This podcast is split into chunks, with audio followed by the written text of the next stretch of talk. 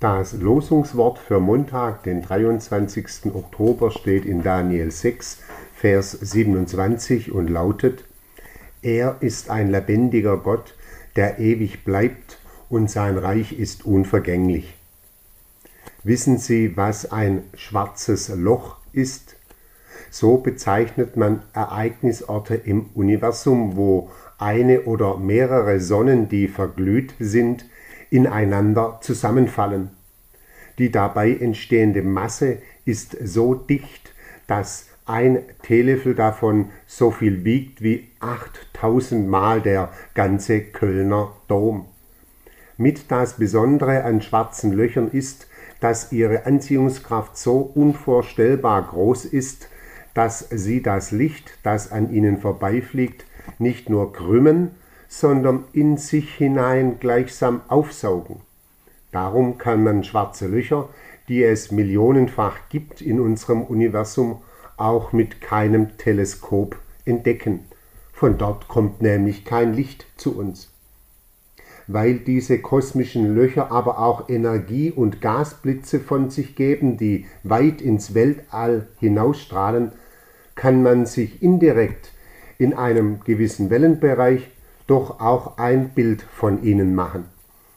Das ist vor vier Jahren erstmals einem internationalen Forscherteam unter Leitung des deutschen Astrophysikers Heino Falke gelungen. Heino Falke ist ein praktizierender evangelischer Christ, der eine geistliche Heimat hat beim CVJM Köln.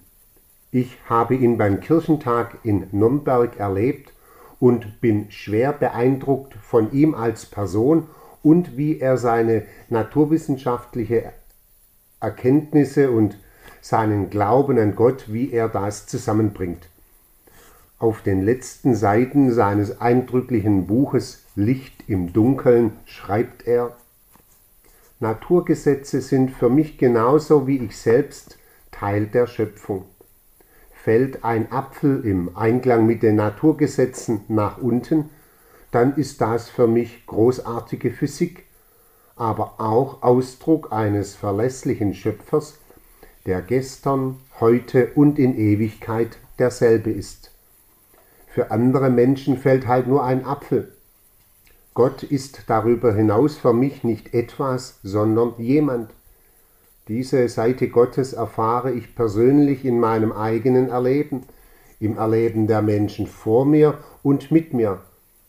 Ich erlebe ihn allein im Gebet, im Feiern der Gemeinschaft, im Schauen auf Jesus und in der Größe und Weite des Weltalls. Wenn ich ins All aufschaue, dann schaue ich nicht nur auf die Natur, die Weite und das Leben, sondern auch auf das, was dahinter liegt. Die Physik erschließt mir neue Wunder, sie nimmt mir aber nicht den Glauben, sondern erweitert und vertieft ihn. Oder mit den Worten des persischen Königs Darius, der damit auf die Bewahrung Daniels im Feuerofen antwortet, er ist ein lebendiger Gott, der ewig bleibt, und sein Reich ist unvergänglich. Pfarrer Martin Kreuser, Dettenhausen.